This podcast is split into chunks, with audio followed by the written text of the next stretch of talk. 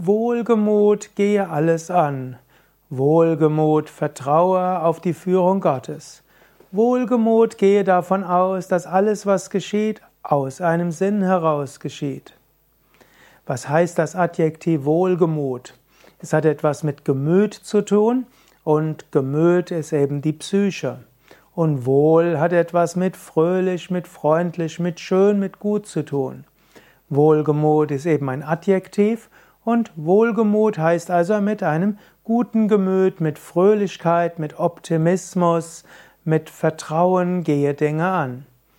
Du kannst auch morgens durchaus beginnen, indem du dir ein paar Mal einfach sagst, Wohlgemut, Wohlgemut und wohlwollend.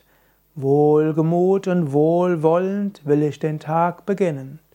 Wohlgemut und wohlwollend will ich den Tag füllen. Wohlgemut und wohlwollend will ich den Tag enden.